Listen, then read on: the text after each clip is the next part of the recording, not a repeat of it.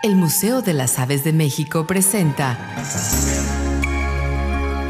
Avesitas. Conocer para valorar y conservar. Los colimbos tienen dificultad para caminar en tierra debido a la posición de sus patas, pues las tienen muy atrás de sus cuerpos. Por tal motivo, sus nidos se sitúan muy cerca del agua, en general a menos de un metro de la orilla. Solo si el peligro es inminente, abandonará su nido, pues de lo contrario, adoptará posturas para pasar desapercibido ante su depredador.